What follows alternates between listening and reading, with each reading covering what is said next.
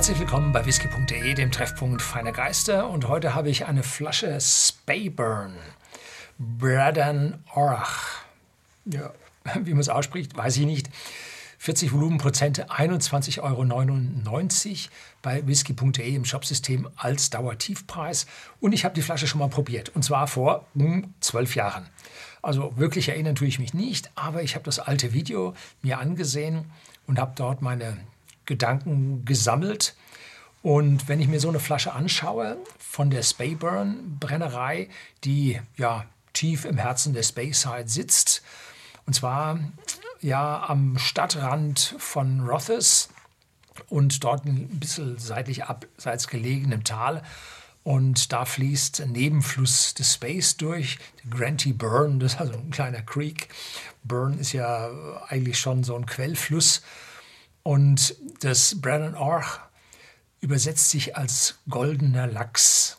Ja, und da oben, das ist Lachsrevier. Die Lachse ziehen den Spey rauf.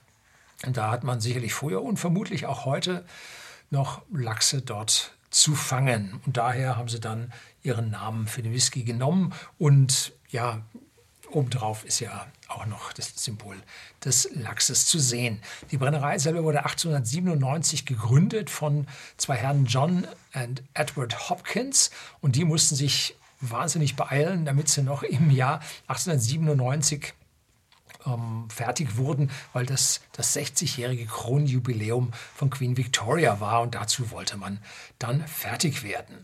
Tja, Gibt es sonst was zu sagen? Ja, die Flasche damals, als ich die vor einem Dutzend Jahren probiert habe, die war in einer Metalldose, Tin, golden.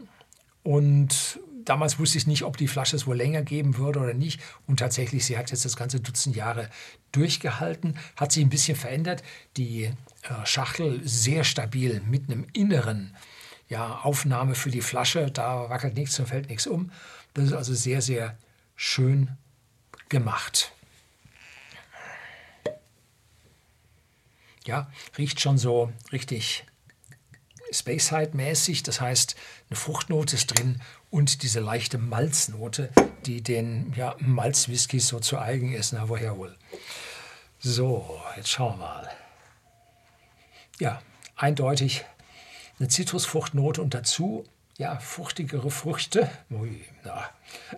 So Äpfel, Birnen, Pfirsiche. Ja. Und dann im Hintergrund kommt eine leicht würzige Note schon durch. Verbindet sich ein bisschen mit einer ganz, ganz zarten Vanille, nicht zu viel. Ja, ist eine sehr angenehme, typische Note oder Aroma eines Space da kommt nichts Überraschendes und für 21,99 Euro erwartet man ja auch einen ganz typischen Space Cider. So, cheers.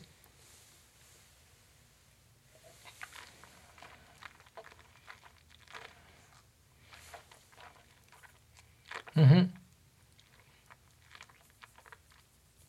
Im Geschmack erst anheimelnd, weich, seidig und dann aber immer würziger werdend, immer stärker werdend, leichte süßliche Noten, die aber jetzt im Abgang in Eiche umschlagen, und zwar massive, deutliche Eiche, die also wirklich bezeugen, dass dieser Whisky nicht drei oder vier Jahre alt ist, sondern doch eher sieben, acht oder neun Jahre alt ist.